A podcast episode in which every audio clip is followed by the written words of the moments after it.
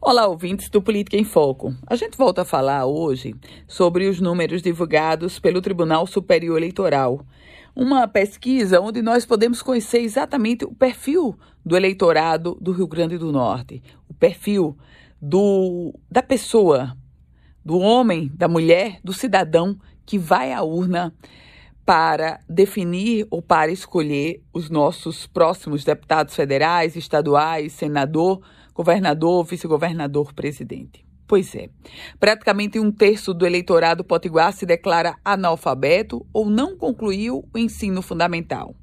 Minha gente, em 2022, o Estado potiguar tem 2 milhões e meio de eleitores aptos a participarem do processo. Desse total, 25,11% afirmaram que possuem o ensino fundamental incompleto.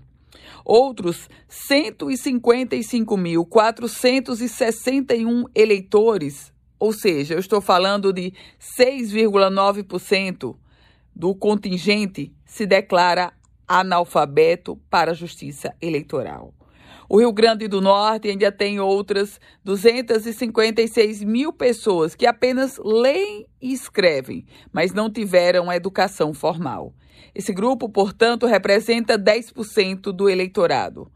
Vamos fazer uma continha rápida: 25% que possui ensino fundamental incompleto, 7% que se declara analfabeto, nós já vamos a 32%, 10% do eleitorado que não tem educação formal, chegamos a 42%, ou seja, quase metade do eleitorado potiguar não tem ensino fundamental incompleto, é analfabeto ou não tem educação formal.